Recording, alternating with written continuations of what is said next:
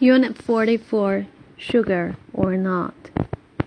Research tells us that babies are born with a preference for sweetness over other tastes.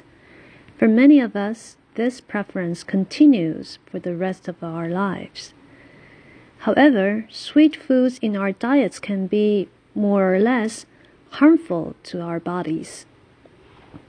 Apart from spoiling your appetite and decaying teeth, Sugar also makes it difficult to control our weight.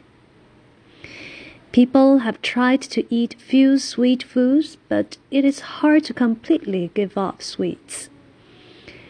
If we want to enjoy sweet tasting foods without sugar, sugar substitutes are one option.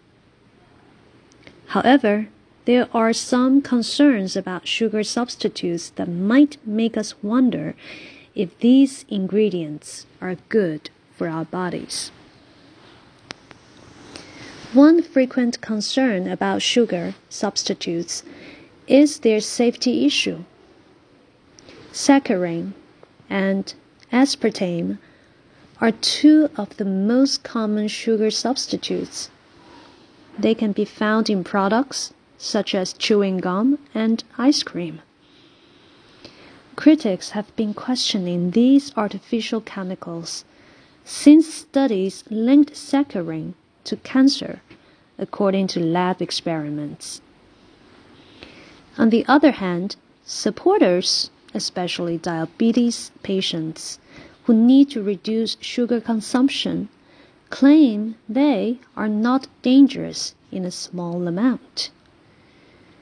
Although there is no certainty that these substances can cause cancer in humans, we can't be too careful when it comes to eating something that is not natural.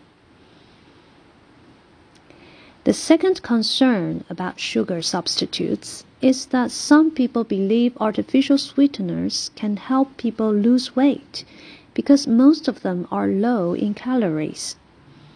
In fact, there is no reliable evidence indicating that. In other words, they are not magic foods that will melt pounds away. They can only be helpful in an overall weight control program that includes exercise and a healthy diet. Sugar substitutes will not necessarily put our health in danger but they won't do us any good either. If we want to lose weight, strengthening our self control, and cutting excessive sugar out of our diet by choosing healthier foods might be the best way.